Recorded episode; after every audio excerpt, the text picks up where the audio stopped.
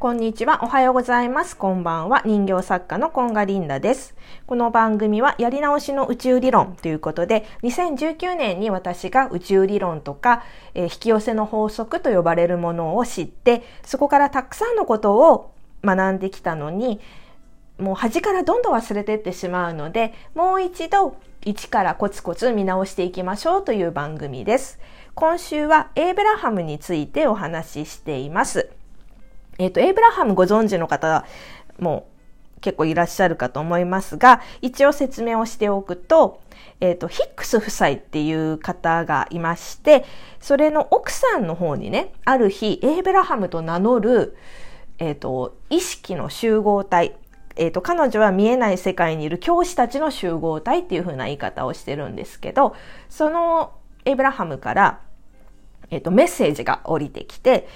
えっ、と、まあだからテレパシーっていうのかな。で、降りてきて、それをお友達とか、えっ、ー、と、旦那さんとかにお話をしていったら、これは、あの、世界中のね、みんなに役立つことなんじゃないかっていうふうに思って、えっ、ー、と、お話し会、講演を始めたっていう、えっ、ー、と、存在です。だから、人間、エイブラハムっていう人でもないし、宇宙人でもないんですけど、このさ、地球上にいる私たちよりも、はるかに優れた文明とかさ、思ってる、えっ、ー、と、宇宙の存在っていると思わない？で、その人たちから、それ、その人たちはさ、体は持ってないんだけど、なんか魂みたいな感じだと思ってもらえればいいんだけど、その人たちからもっと地球人にメッセージっていうかさ、もっとこんな簡単に望み叶うよとかさ、もっとこんな簡単に生きられるよっていう知恵をこう、メッセージとしてそのヒックスさんに伝えているっていうふうに思っていただければいいかと思います。でね、だからそのさ、えっ、ー、と、言葉が通じない、英語じゃない人、人っていうかそのさ、集合組織と、集合体と、えっ、ー、と、そのヒックスさんがお話ししてるわけじゃない？テレパシーとかで。で、それを英語に、英語でヒックスさんがお話しして、それを日本語にしてるから、本当にね、え？っていう、どういう意味っていう言葉がたくさん出てくるんだけど、えっ、ー、と、その中で私なりに、えっ、と、こういう、こういう意味じゃないかなっていうのを解説、今週は解説してます。今日はね、ボルテックスについてお話ししたいと思うんですけど、えっと、ボルテックス自体は渦っていう意味なんだけれども、えっと、エイブラハムがよく使っているのは想像のボルテックスっていうふうに言っているのね。で、えっ、と、ある動画では、その想像のボルテックスっていうのは、望みのすべてが波動として蓄積された場所っていうふうに言ってます。で、私が持ってる CD ブックでは、えっ、ー、とね、そ、想像のボルテックスというのは、もう人それぞれ、私には私のその渦、ボルテックス、想像のボルテックスがあるみたいで、で、例えばさ、何がしたいっていうさ、望んだとするじゃない？それが宇宙にこう、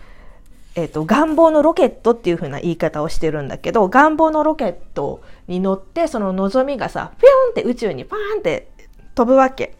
で、その想像のボルテックスっていう渦、波動の渦の中に吸収されていくのね。で、えっ、ー、と、その波動の渦だからさ、その波動に合った状態で現実世界にいる私が、その波動のボルテックスの波動、あ、波動のじゃない、願望のボルテックスの波動に合わせていけば、えっ、ー、と、望みが叶うよっていうシステムっていうかね、そういうことになってるんですって。で、だから、えっ、ー、と、今いるこの地球の今この現在の現実にフォーカスするんじゃなくって、どう感じていたいか。もうまあ簡単に言うと幸せになりたいとかって思ったとすると幸せになりたいってどういう感情どういう気持ちなんだろうっていうことに意識を集中してなさいっていうことみたいです。だから、えっ、ー、と、想像のボルテックスっていうのは私が、まあ、皆さんがこう望んだものが瞬時にロケットでピューンってその渦の中に巻き込まれていくわけ。想像のボルテックスっていう。で、もう私が望んだことは瞬時にロケットでピョンって言って、その現実、そうなってるよっていう世界がもうその渦の中にあるんだよね。で、そこにこう、えっ、ー、と、波動を合わせていく。けば合います。えっ、ー、と、その望みが現実するっていうことで、そのさ、えっ、ー、と、波動に合わせるっていうのは、ただリラックスしてそういう世界、えっ、ー、と、その自分が望んだ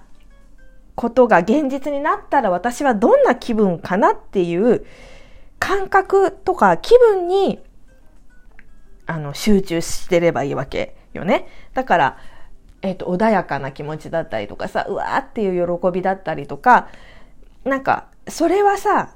えっ、と、私がね、ちょっと最初に勘違いしてたボルテックスっていうのはもっと、キャピってしたものだと思ってたわけ。キャーとかさ、その、喜びとか興奮とかがもっと激しいものだと思ってたのね。そう、だからもう、キャーみたいな、嬉しいやったーキャーみたいな感覚。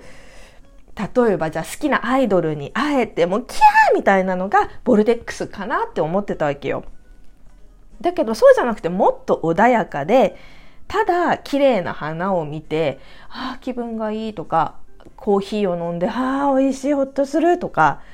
友達とお話しして、ああ、もう気持ちが晴れたとか、そういうじんわり波動でも十分なんだなっていうことが、え、ー、と、思いました。で、えっ、ー、と、もう一つね、そのボルテックスの話をしているときに、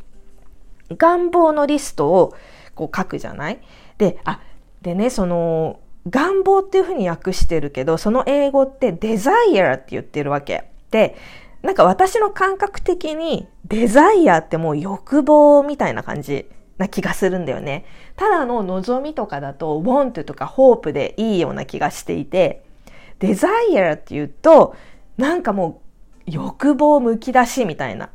感じがするんだけど、もうそれでいいんだなっていうふうに思う。もう本当に、